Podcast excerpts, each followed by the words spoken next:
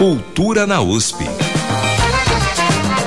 A melhor programação cultural que a USP oferece para você. Uma produção Rádio USP e Pró-Reitoria de Cultura e Extensão Universitária. Boa tarde, obrigado pela sua companhia em mais esta edição do Cultura na USP, o programa que apresenta o melhor da cultura que a Universidade de São Paulo oferece para você.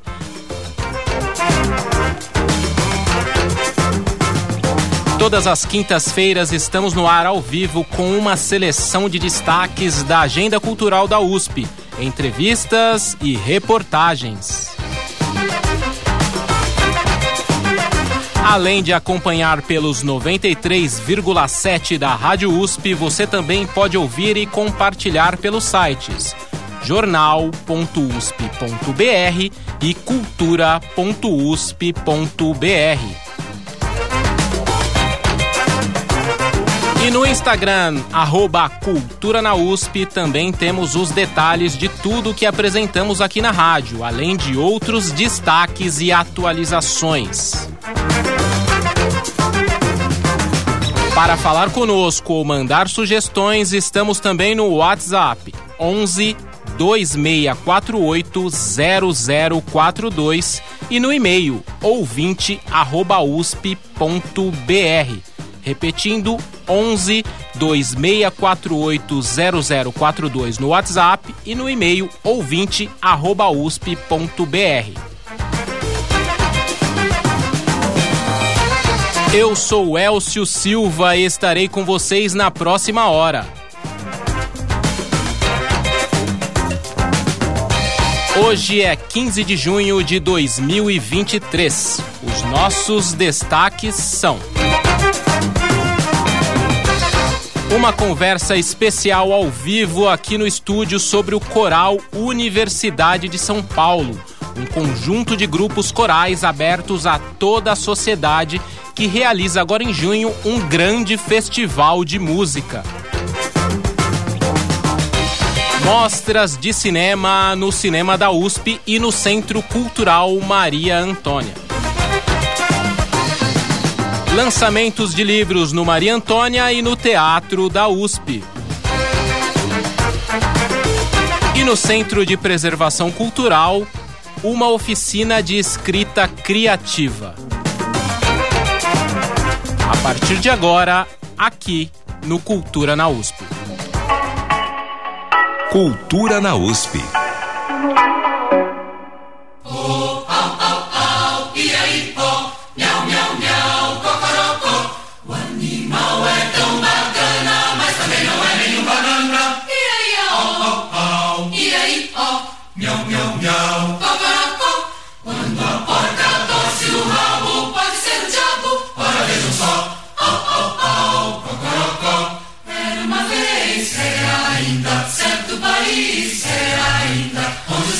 Estamos ouvindo um trecho de bicharia dos Saltimbancos de Chico Buarque com o coral Unifesp, pois a nossa conversa agora é sobre música e sobre canto coral.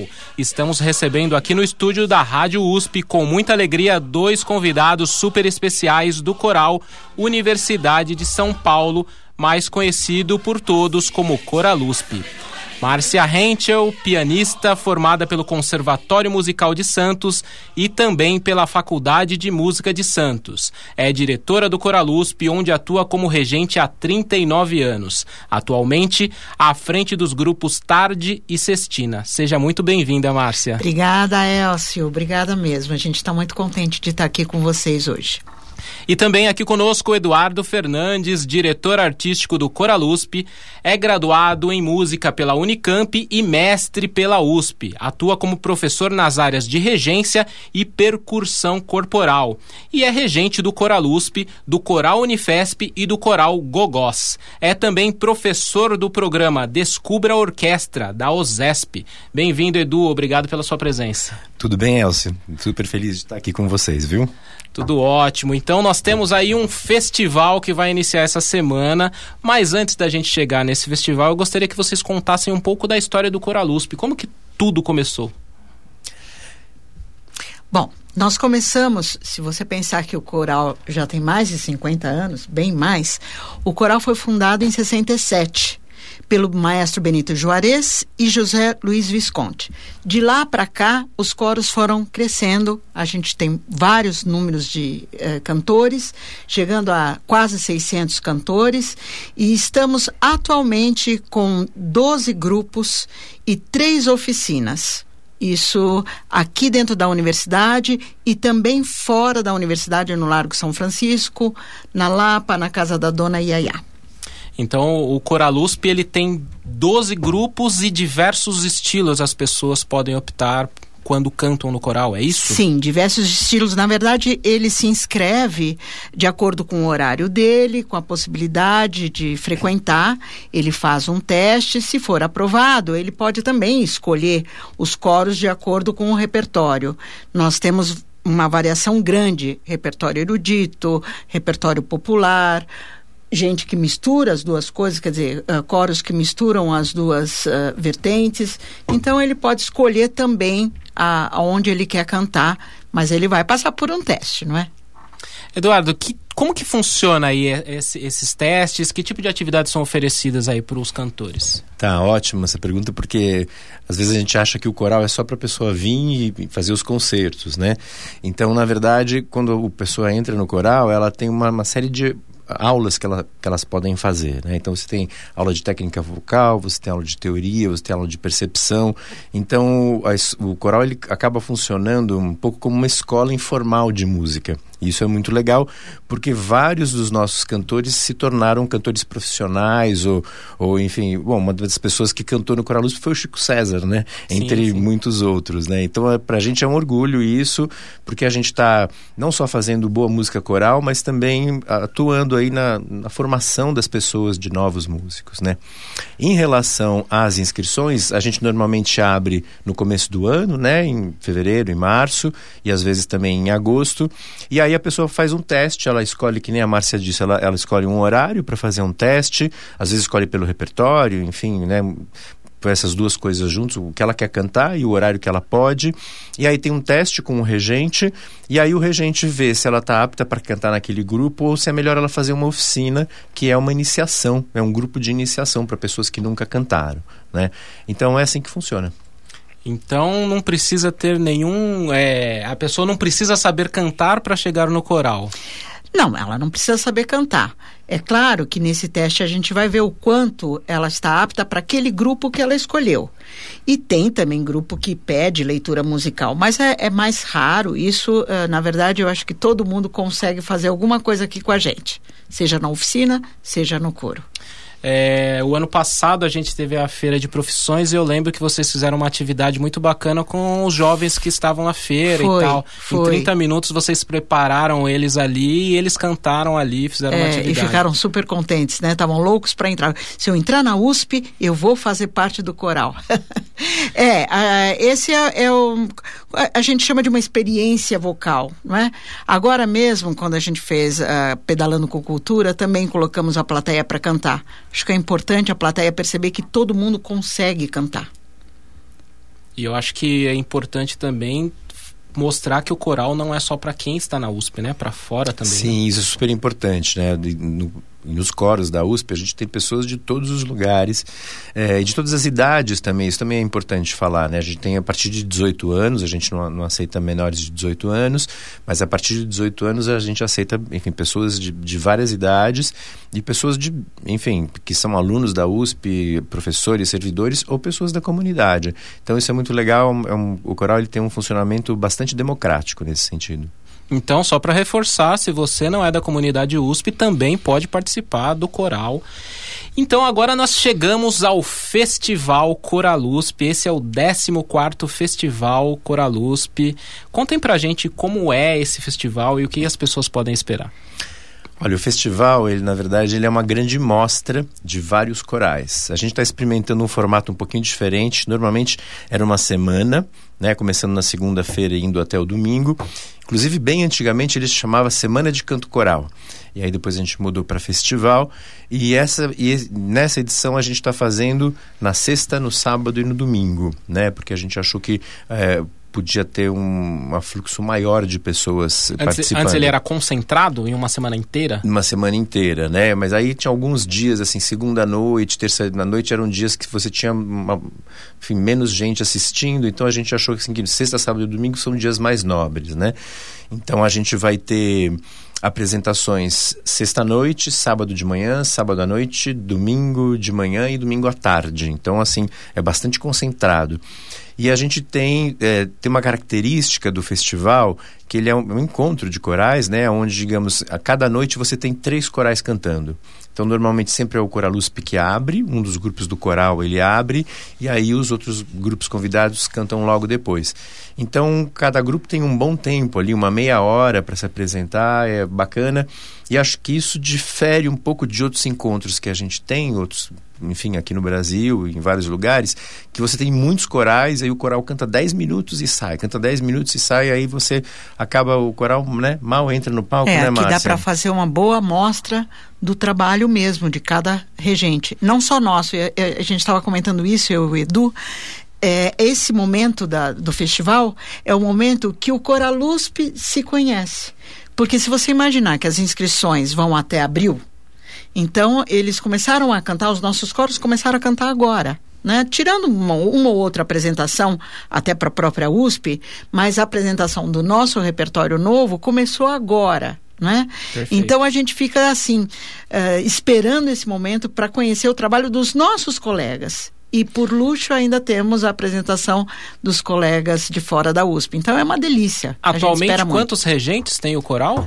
São sete regentes.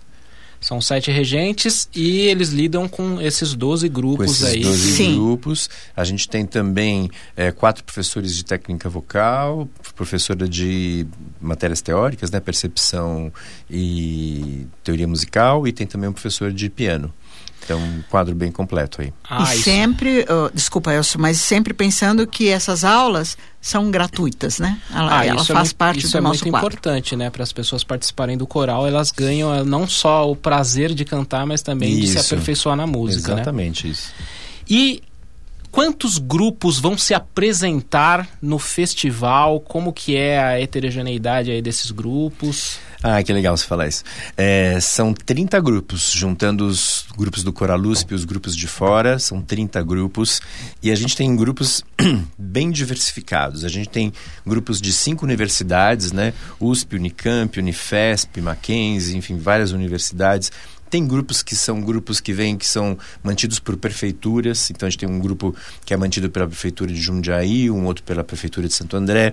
Tem coros infantis, tem coros, enfim, de, de muitos, de uma assim, bem variados, né? Então acho que é uma, uma amostra bem significativa do que se faz no canto coral hoje. E também em relação ao repertório, né? Tem repertórios muito diversos, né? Então você tem grupos, um pouco que nem o Coralusp, que tem um repertório de música popular, você tem grupos que vão vir aqui e vão cantar só música erudita, grupos que vão cantar música sacra ao mesmo tempo que você vai ter também grupos cantando é, não de uma forma tradicional, mas fazendo também um coral, é, o que a gente chama de coro cênico, né? misturando as linguagens da música com o teatro. Uhum. É importante você falar do repertório, eu vou aproveitar e vou pedir, Márcia, fale aí uhum. quais são os repertórios que a gente vai ter dos seus grupos, Tarde e Nossa. Cestina. Então, o, quem abre o festival é o Coralus Cestina. Né? É, a gente está exatamente nessa função de misturar um pouquinho o repertório. A gente está fazendo lata d'água, está é, fazendo uh, um repertório erudito de um compositor americano que está em alta agora, que é, é, é, o Morten Lauridsen. Vamos fazer uma peça dele. Então é uma mistura de coisas. E também vamos fazer uma renascença, Monteverde. Então acho que tem ali para todo, todo tipo de gosto. É, e o, o, repertório do outro grupo, que é o Tarde, que este ano está experimentando uma formação de grupo feminino, é, se juntou com outro coral feminino e está fazendo um espetáculo chamado quatro elementos e o feminino. E são composições próprias, especialmente da nossa equipe de professoras do Coralusp, a Beth Amin e a Silvia Cueva, com arranjos também da Selma. Então é um, uma, é um espetáculo montado por mulheres, para mulheres ou alma feminina, certo? Nossa, e, muito bonito. E eu acho que vai ser bonito, sim. Esses é são os meus. E você, Edu, você tem dois grupos também, é isso? Sim, sim. aqui no Coral são dois grupos, é o 11 de agosto e o 12 em ponto, né? O regente dos corais que tem número, né? é, o 11 de agosto é o coral da Faculdade de Direito e a gente vai apresentar um repertório com músicas do Milton é, e do repertório da Elis Regina, então chama Miltons de Elis. E diferente do ano passado, agora esse repertório ele está sendo apresentado de uma forma cênica. Então a gente tem uma diretora trabalhando com a gente, que é a Maria Silvia do Nascimento. Então a gente vai apresentar esse repertório cenicamente. Então isso é bem bacana. Olha, então as pessoas aprendem a cantar e a se apresentar no teatro. Pois é, é não é só acertar as notinhas, mas tem também que fazer as coreografias. Tem que rebolar. É. é. Não, não tem que rebolar. Canta, dança e põe um passinho é. pra frente. Tá certo. E o, e o 12 em ponto faz, tá fazendo aquele repertório dos compositores que fizeram 80 anos no ano passado, né?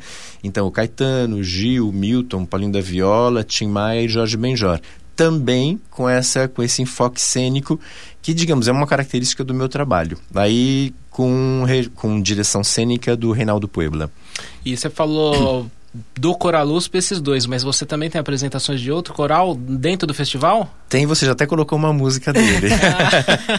que é... é... eu queria chegar aí. Eu, eu sou regente do Coral Unifesp, que é da Universidade Federal de São Paulo, né? E a gente, no mesmo dia que a Márcia abre, né? Na sexta-feira, amanhã, a gente vai fazer um trecho do Saltimbancos, que é um repertório bem bacana, porque a gente está cantando um repertório de música infantil, só que com arranjos super complexos, a quatro vozes, a capela, né, como deu para ouvir, ouvir aí.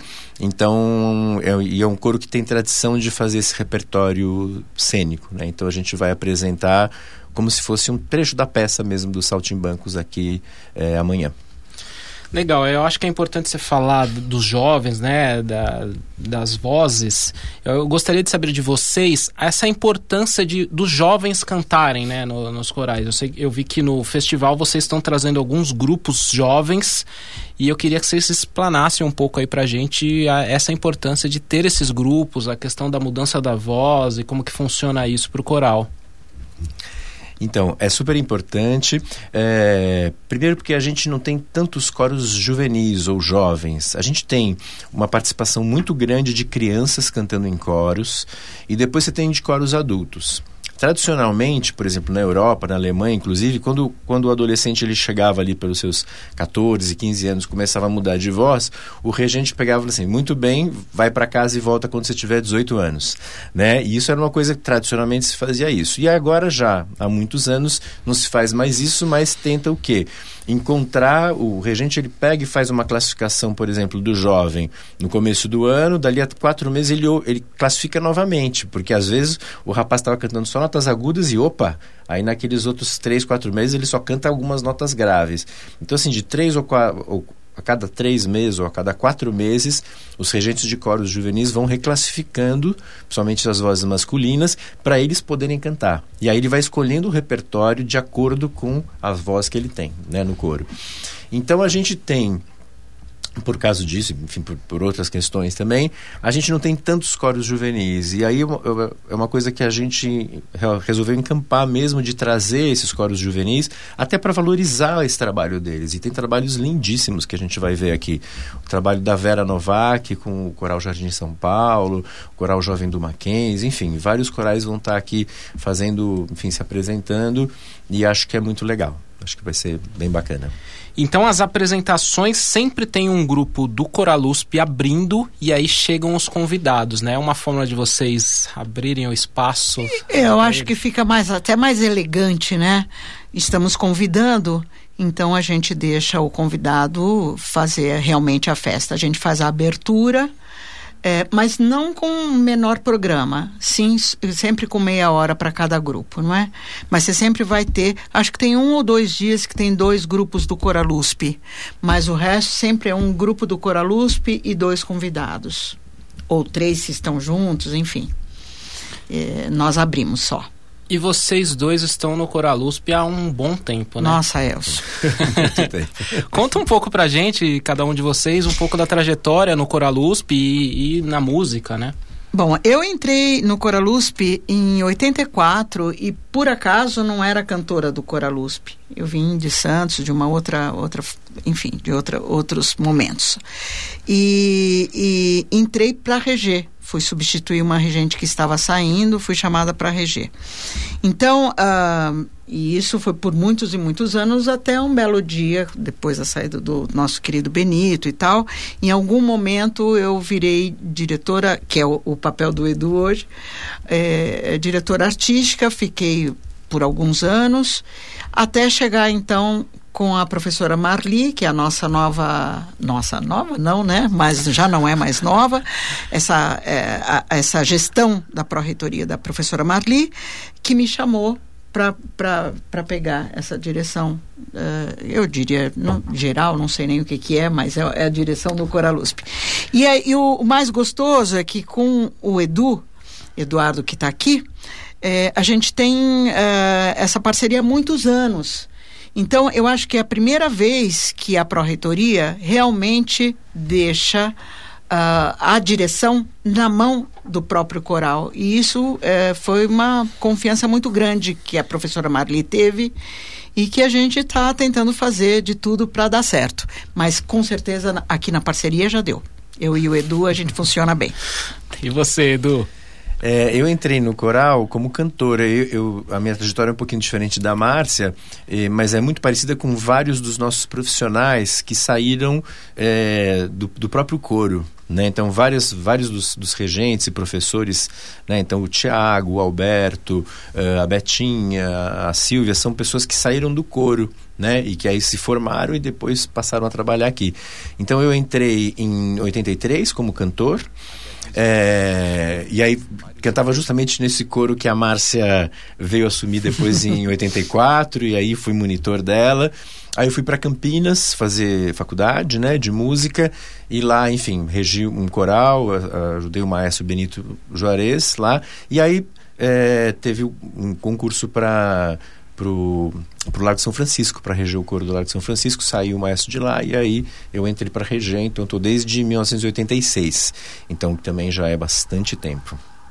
Nossa, bacana. E sabe que eu tenho uma história também. A, a, em 2005, eu fui do coral da USP. A Márcia era minha regente também, então já. É. Pode voltar agora. Na época ela falava que eu era um tenor afinadíssimo, eu não sei agora.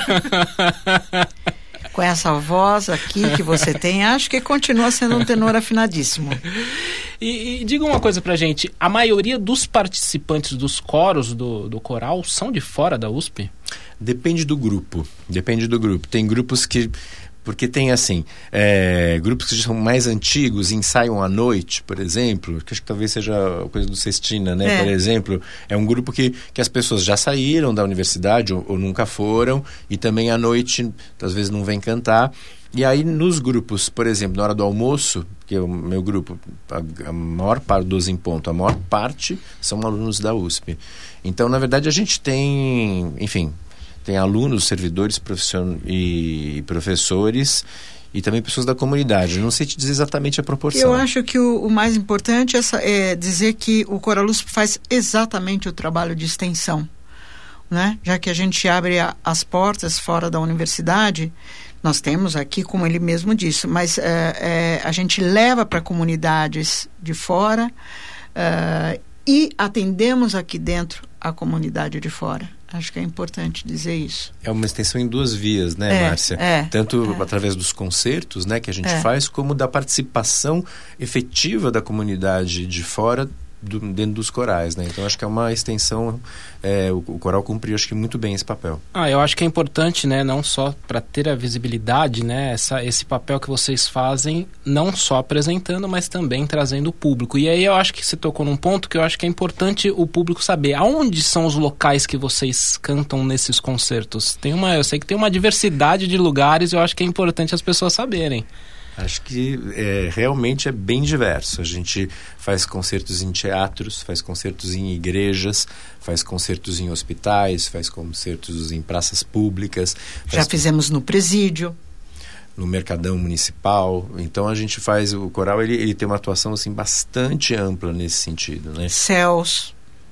E o coral ele não precisa de de uma estrutura muito pesada para vocês se apresentarem, né? Não, uh, não, não precisa. E depende também do grupo. Uma estrutura muito pesada, de jeito nenhum. Eventualmente a gente leva o nosso piano, um piano elétrico, então tem um pianista, ou com violão. Um, às vezes a gente pede uma sonorização, mas eu acho que é sempre muito menor do que, não sei, uma banda de rock ou uma orquestra que é muito maior, que tem montadores e tal. Nós temos uma equipe até bastante reduzida para fazer essa produção. É, e damos conta, você imaginar que são 100, em, média 100 concertos por ano. É bastante coisa. Já fizemos 120, já fizemos 80, já fizemos 90. É bastante coisa. E agora uma coisa interessante que eu outro dia eu invadi o, o ensaio do Edu ele tava lá ensaiando, eu invadi, comecei a ouvir aquela música de fundo e tal. Falei, nossa, que negócio legal, deixa eu ver o que, tá acontecendo é, aqui. Aí eu tava lá, eles estavam ensaiando, e eu gostaria que vocês falassem um pouco dessa questão do uso do corpo no coral. Porque eu vejo que vocês trabalham bastante o corpo, não só o canto, mas o corpo, né? Vocês têm aí algumas coisas diferenciadas, vamos dizer assim. Isso. Eu acho que a gente trabalha. Eu acho que primeiro a gente tem que partir de um princípio que é assim, a partir do momento em que o cantor subiu no palco, ele está em cena. então não adianta ele pegar e fingir que ele não está lá, né? Então você pode, você pode ligar o seu celular e ouvir lá a sua playlist, o seu coro preferido, tá tudo certo. Então a partir do momento que você subiu, seja no altar de uma igreja, seja no teatro, seja na praça, seja no hospital, enfim, aonde quer que você você está lá se apresentando, tem um corpo ali presente, né? Você tem, então você está cantando uma música, um hacking, que é uma música que é uma missa de morte, rindo, fica meio estranho, né? Ao mesmo tempo você está cantando um samba lá, super animado, com uma cara meio desanimada, também fica fica meio estranho. Então, já faz muitos anos que a gente percebeu isso e começou a trabalhar essa questão de, bom, e como é que os coros eles vão é, se apresentar? Então, a gente trabalha, é, eu, eu pelo menos trabalho em dois, em, com dois lados, né? Um deles, a percussão corporal, que é você tirar sons do próprio corpo, né? Então, você fazer um som, por exemplo, você faz uma batucada, o próprio cantor faz, né? Um pouco na linha do que os barbatuques fazem, né? É, ou então de, é, de teatro mesmo, lin, linkando as duas linguagens, né? A, o teatro e a música. Então o coro ele, ele se apresenta ali fazendo uma coreografia, encenando a música. O que é muito legal porque você de, de alguma maneira você amplifica ali a poesia que está na música, né? Você mostra para as pessoas uma outra coisa que, enfim, às vezes ela nem percebe ouvindo só a música. Então a gente trabalha bastante com isso. E me digam uma curiosidade que eu tenho: como é reger tantas vozes, conseguir perceber que aquele tá fora do tom, o outro tá no tom, que tem que chegar naquele tom? Como que vocês fazem isso? Porque eu, eu vejo as mãos e eu não consigo entender onde é que tá a cabeça é, de vocês. Porque é interessante essa pergunta. É, não é só a mão, né? Aliás, se você uh, chega num concerto e vê o regente uh, uh, mexendo as mãos, com certeza a entrada e o final da música eh, são importantes essas mãos. Fora isso, eh, o ensaio é o que é muito importante. Eu acho muito mais do que o levantar a mão. E aí entra esse ouvido que você está falando. Bom, o ouvido ou Deus deu ou a gente treinou, eu não sei muito bem. Acho que as duas coisas, né? A gente, eu, eu canto desde pequenininha, então você acaba uh, praticando isso, não é? é é, a gente percebe, percebe. Acho que... acho que... a gente percebe, acaba treinando mesmo para você uh, identificar da onde vem o erro, como, como você chegar naquela voz para consertar ali, né? Acho que é isso. E acho que tem uma coisa legal, uma imagem que é a seguinte: pensa se você chegar na sua casa, né? Você conhece muito bem a sua casa. Você abre a porta da sua casa e tem um objeto fora do lugar.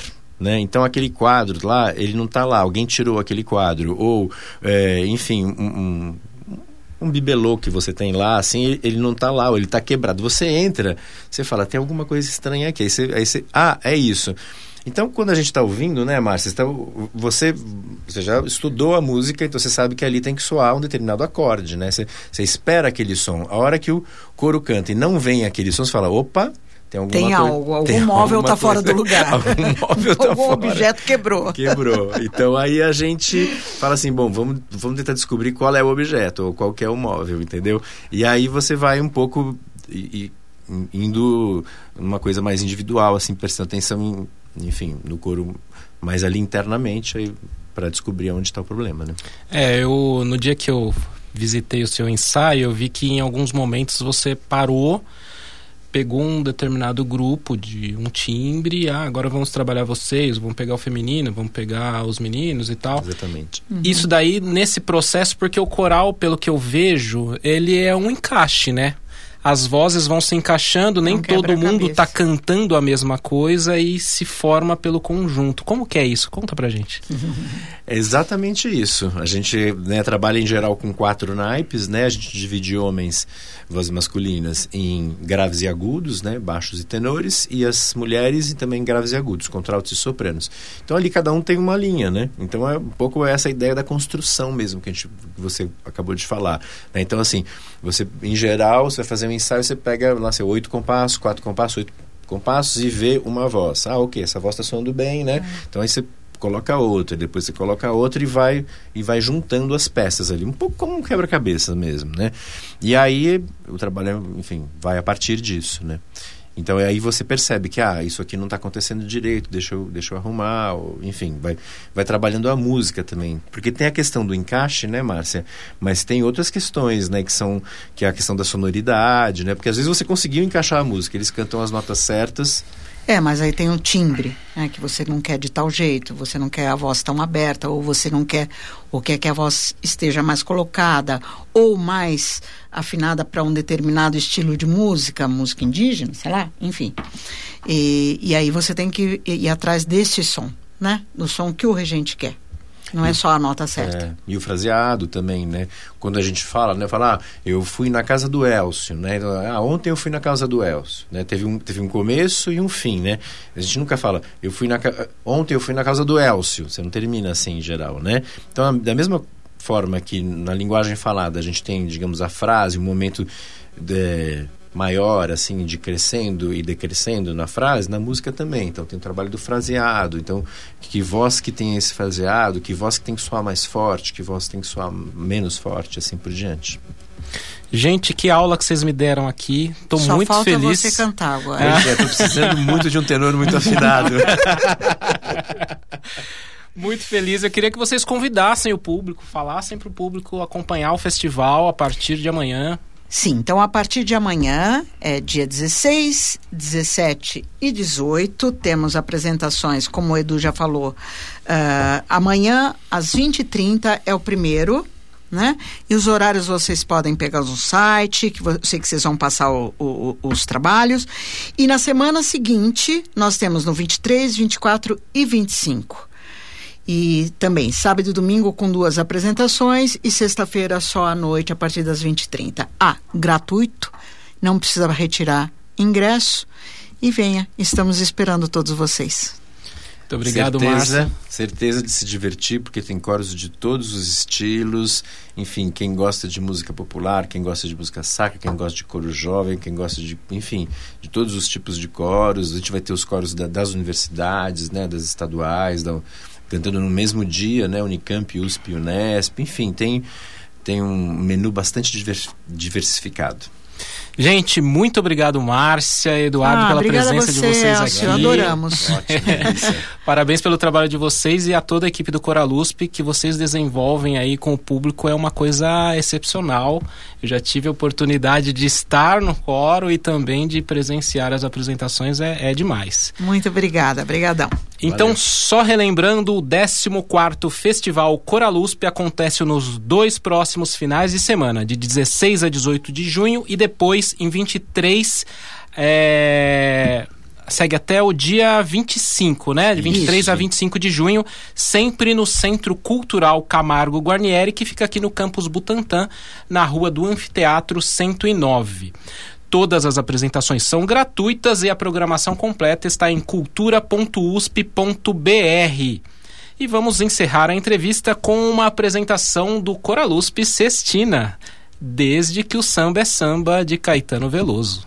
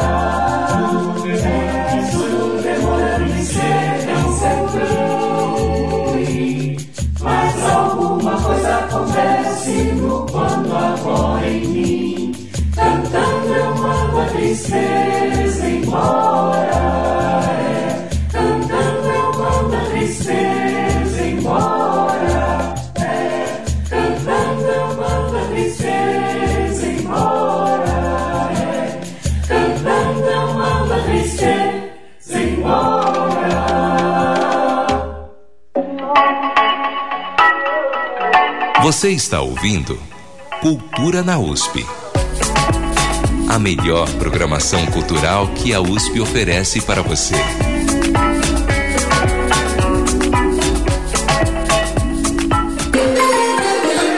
Agenda Cultural. E começamos o nosso giro de dicas culturais de hoje com o boletim do cinema da USP, o Sinusp. São filmes gratuitos todos os dias, além de programações paralelas com convidados, debates e palestras. Boa tarde, Fábio Rubira. Sinusp. Boa tarde, Elcio e ouvintes. A mostra da Telinha para Telona, em cartaz no Sinusp, apresenta produções que marcaram a história da televisão mundial. A novidade é um formato inédito, a TV Sinusp, com seriados televisivos escolhidos para exibição na tela grande. Hoje, às quatro da tarde, na nova sala do Anfiteatro Camargo Guarnieri, aqui na cidade universitária, a projeção é de dois episódios da série de televisão polonesa Decágulo, com as suas interpretações de cada um dos dez mandamentos da Bíblia.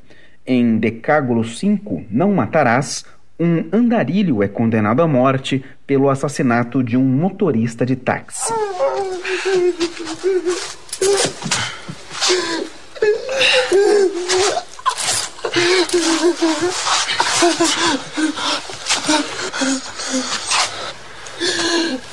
Wykonać wyrok. Pociągaj, pociągaj, pociągaj, pociągaj, jeszcze, jeszcze, jeszcze, dość! Os episódios 5 e 6 de Decágulo também serão apresentados no sábado, às 6 da tarde, na sala do Sinusp, no Centro Maria Antônia. Berlim Alexanderplatz é outro destaque da mostra, com apresentações nesta quinta-feira, às 7 da noite, no Camargo Guarnieri e no sábado, às 4 da tarde, no Centro Maria Antônia. A série de Rainer Werner Fassbinder para a TV alemã nos anos 1980 ganhou destaque mundial pelo seu realismo e a linguagem dos personagens. Du lässt dir alles erzählen von dem. Und glaubst es auch noch, was? Nicht doch Zittichen. Dann kann ich ja gehen. Gleich gehe ich. Erst warte ich drei geschlagene Stunden auf dich. Und dann wirst du Quatsch machen und dir was erzählen. Menschenskind. Du sollst mir doch bloß was erzählen. Tem também a Maratona Twin Peaks, o retorno com exibições da terceira temporada de 2017. A série de suspense estreou na TV aberta dos Estados Unidos em 1990 e se tornou um fenômeno com milhões de fãs. Daggy, Daggy. Ugh.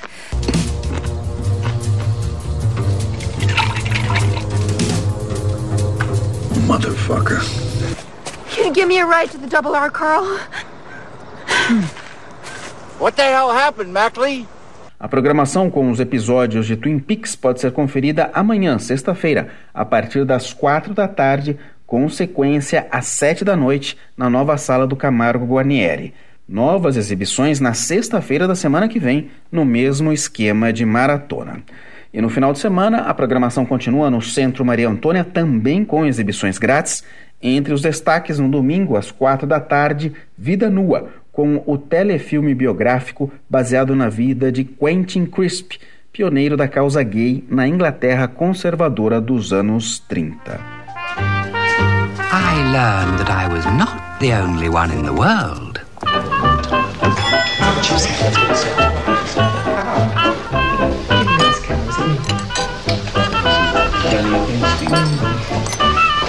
Hello, girls. Hello. May I introduce Quentin? Quentin. That's something new.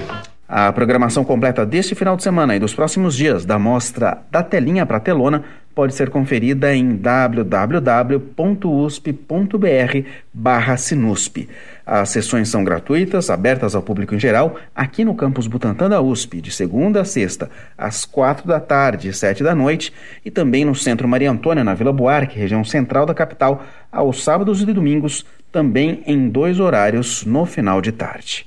É isso a programação então do Sinusp grátis para todos conferirem. Fábio Rubira para o Cultura na USP. Sinusp. Que bacana, Fábio. Muito obrigado. Centro de Preservação Cultural, Casa de Dona Yaya. Na casa de Dona Yaya, no sábado pela manhã, tem uma oficina de escrita criativa. Os detalhes com a jornalista Ana Célia de Moura. Boa tarde.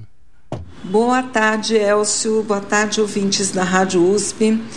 Eu queria convidar todos para participar da programação deste fim de semana na casa de Dona Yaya, que é a sede do Centro de Preservação Cultural da USP.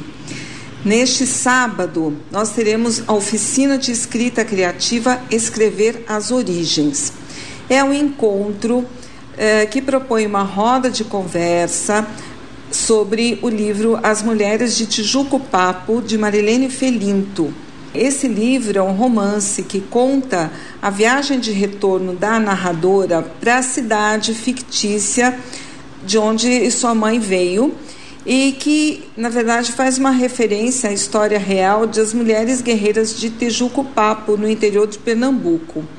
E essa narradora, em busca das origens, se descobre ela própria como uma dessas mulheres guerreiras de Pernambuco.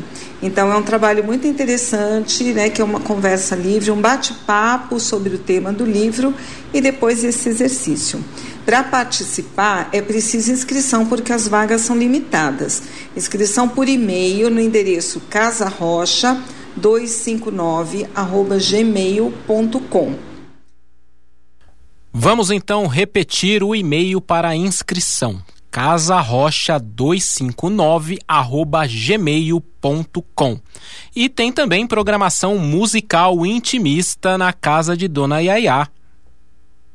Já no domingo nós teremos uma apresentação do Quinteto de Sopro, Quinteto Aquarela, que é formado pelos músicos Brenda Carvalho na flauta, Guimel Alves no oboé, Rafael Sparrel no clarinete, Natália Kite no fagote e Vinícius Wagner na trompa. Esse concerto é mais um evento da parceria do CPC USP com a Escola de Comunicação e Artes da Universidade de São Paulo, que a gente promove essas apresentações musicais aqui na casa de Dona Yaya, num ambiente muito descontraído, muito agradável. Esse grupo é o Quinteto Aquarela, e eles explicam que o nome do quinteto foi escolhido pensando na pintura que faz uma mistura de várias cores. Da mesma forma, o quinteto faz a mistura de vários sons com os timbres de cada instrumento, buscando as cores do som e a harmonia entre todos. Então, essa é a nossa dica para o fim de semana. Estão todos convidados. Obrigado, Ana Célia. Ambas as programações são grátis. O Centro de Preservação Cultural Casa de Dona Yaya fica na rua Major Diogo, 353, no bairro da Bela Vista, região do Bexiga, em São Paulo. Mais informações em www.usp.br barra CPC. E o Centro Cultural Maria Antônia também tem mostra de cinema gratuita. Vamos até lá com Sandra Lima para saber mais. Boa tarde, Sandra. Maria Antônia. Boa tarde, Elcio. Boa tarde, ouvintes. Amanhã, 16 de junho, começa a mostra gratuita O Cinema na Vida, os filmes de Rivald e Ab Saber, com a exibição de filmes seguida de debates com convidados. O cineasta Rubens Rivaldi, também professor da Escola de Comunicações e Artes da USP, se juntou ao psicanalista Thales Absaber e formou um coletivo de cinema de invenção e político contemporâneo. Ele conta sobre este encontro. A parceria com Thales remonta à época que nós éramos alunos da graduação. Nós nos conhecemos aqui no curso cinema da ECA, eh, no final dos anos 80, né, em 87, e eu trabalhei como ator num curta-metragem dele, depois como assistente de direção no outro. Então a gente criou essa parceria, né? E no início dos anos 90, né, no, com Plano Collor, a gente começou a... né, tava muito difícil, né? Não tinha caminhos de produção e a gente resolveu fazer os nossos filmes, independente de financiamento público. Então a gente tinha uma câmera, um aparelho de VHS, então a gente começou o nosso processo, que é fazer filmes utilizando muitos dos registros que já estão no mundo, né? Uh, na época era da televisão, hoje é da internet, do YouTube, uh, do Google, né? O filme de amanhã é Esperando o Tele, feito em 2010, que utiliza a mídia para explorar a cidade, a cultura e o futebol, e mostra a figura do técnico Tele Santana, que marca a transição entre futebol arte e futebol industrial. A mostra acontece amanhã, 16 de junho, e nas próximas sextas-feiras, 23 e 30 de junho, a partir das 18 horas, na sala de cinema do Centro Maria Antônia, com entrada gratuita. O Centro Cultural fica no centro da cidade de São Paulo, na Rua Maria Antônia, 294, Vila Buarque, próxima à estação da linha amarela do metrô Higienópolis.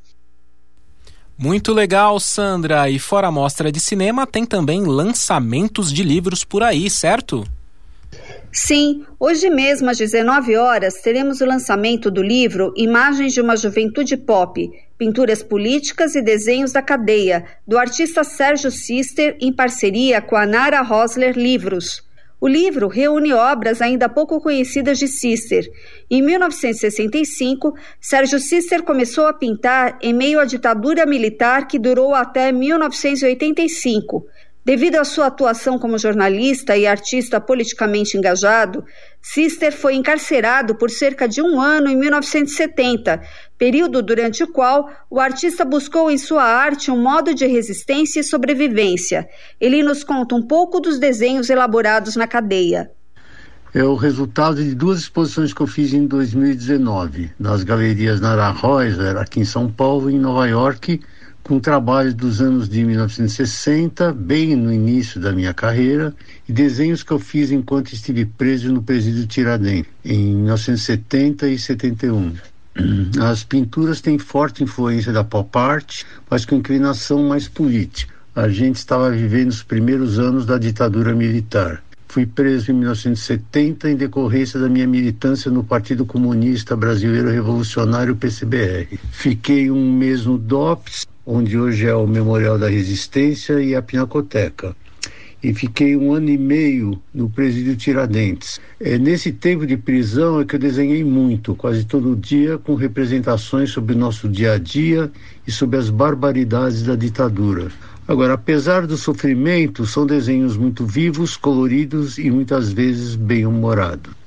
Como vocês já sabem, o Centro Cultural Maria Antônia fica na Rua Maria Antônia 294, bem próximo à estação do metrô Higienópolis da linha amarela. Além dele, tem outro lançamento de livro rolando no Teatro da USP. Pode nos contar mais, Sandra? TUSP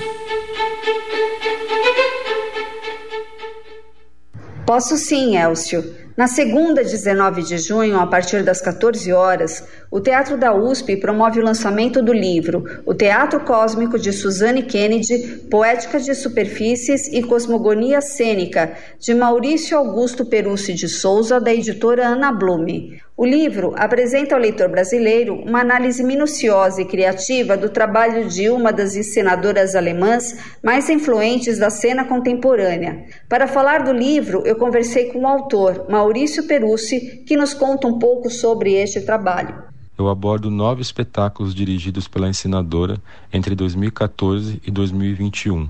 O primeiro desses trabalhos é justamente Porque o Senhor R enlouqueceu, obra que a Suzane considera ser o marco de seu teatro cósmico, um teatro que altera a percepção do espectador a ponto de dissolver seus referenciais habituais de eu e de mundo, dando vazão assim a vislumbres de outras realidades e de outros estados de consciência. Nessa investigação, a Suzane compara o trabalho do encenador teatral com a atividade de um xamã, meu objetivo, então, é examinar as implicações desse xamanismo defendido pela artista, debatendo as nuances que essa ideia apresenta em relação a uma série de aspectos: a construção do tempo cênico, a elaboração de uma estética que questiona as noções de humanidade e de teatro, as fronteiras entre teatro e instalação. Eu examino também o modo muito singular com que a Suzane articula o aspecto ritualístico do fenômeno teatral, as terapias apoiadas em psicodélicos e a cultura digital contemporânea. É um trabalho riquíssimo da Suzane e nesse livro eu faço um esforço de análise dos componentes da renovação teatral que ela promove. Além do lançamento, haverá uma palestra do autor sobre a obra de Suzanne Kennedy, a exibição em vídeo de um dos seus espetáculos recentes, As Três Irmãs, e um debate do autor Maurício Perucci com os pesquisadores e críticos Maria Clara Ferrer e Luiz Fernando Ramos. O Teatro da USP fica na Rua Maria Antônia 294, Vila Buarque, próxima à estação do metrô Higienópolis da linha amarela. Muito obrigado, Sandra. Cultura na USP. Os USP. E nós temos dica de programação musical com orquestra. Amanhã, sexta-feira, tem concerto gratuito na hora do almoço aqui na cidade universitária com a Orquestra Sinfônica da USP, a OSUSP. A apresentação faz parte de uma série de músicas de câmara e nessa semana contará com os metais da OSUSP. Então, programe-se, é amanhã, sexta-feira, ao meio-dia, no Centro Cultural Camargo Guarnieri, na cidade universitária. Todas as informações e os links para reservas de ingressos estão em cultura.usp.br. E outra apresentação gratuita no Camargo Guarnieri acontece hoje mesmo, quinta às 8 da noite. A Orquestra de Câmara da Escola de Comunicações e Artes da USP, com a regência de André Bachur, irá apresentar as obras O Banquete da Aranha de Albert Roussel e Sinfonieta de Francis Poulenc. Então, hoje às 8 da noite, no Anfiteatro Camargo Guarnieri, na cidade universitária, Rua do Anfiteatro 109. A entrada é gratuita e haverá arrecadação de alimentos. Venham! Biblioteca Brasiliana Guita e José Mindlin. E agora uma última dica. Hoje, quinta-feira, às 18 horas, a Biblioteca Brasiliana Guita e José Mindlin da USP realiza a abertura da exposição Uma Biblioteca Viva, BBM 10 anos, dando continuidade às comemorações dos seus 10 anos de inauguração. A exposição mostra parte do acervo de 60 mil exemplares que compõe a Brasiliana, como, por exemplo, as primeiras edições de Machado de Assis. A exposição ficará em cartaz até 15 de setembro, de segunda a sexta-feira, das 8 às 18 horas. A Biblioteca Brasiliana Guita e José Mindlin fica na Rua da Biblioteca 21, na cidade universitária, e a entrada é grátis. Cultura na USP. Encerramos a edição desta quinta-feira, 15 de junho, agradecendo a todos pela companhia e lembrando que todas as dicas que você ouviu aqui e também outras notícias estão disponíveis em cultura.usp.br e no Instagram, arroba Cultura na USP. O Cultura na USP de hoje foi apresentado por mim, Elcio Silva, com trabalhos técnicos de Benê Ribeiro e produção e reportagens de Michel Sitnik, Sandra Lima, Fábio Rubira e Ana Célia de Moura. Nos encontramos novamente ao vivo na próxima quinta-feira com mais novidades ao meio-dia aqui na Rádio USP.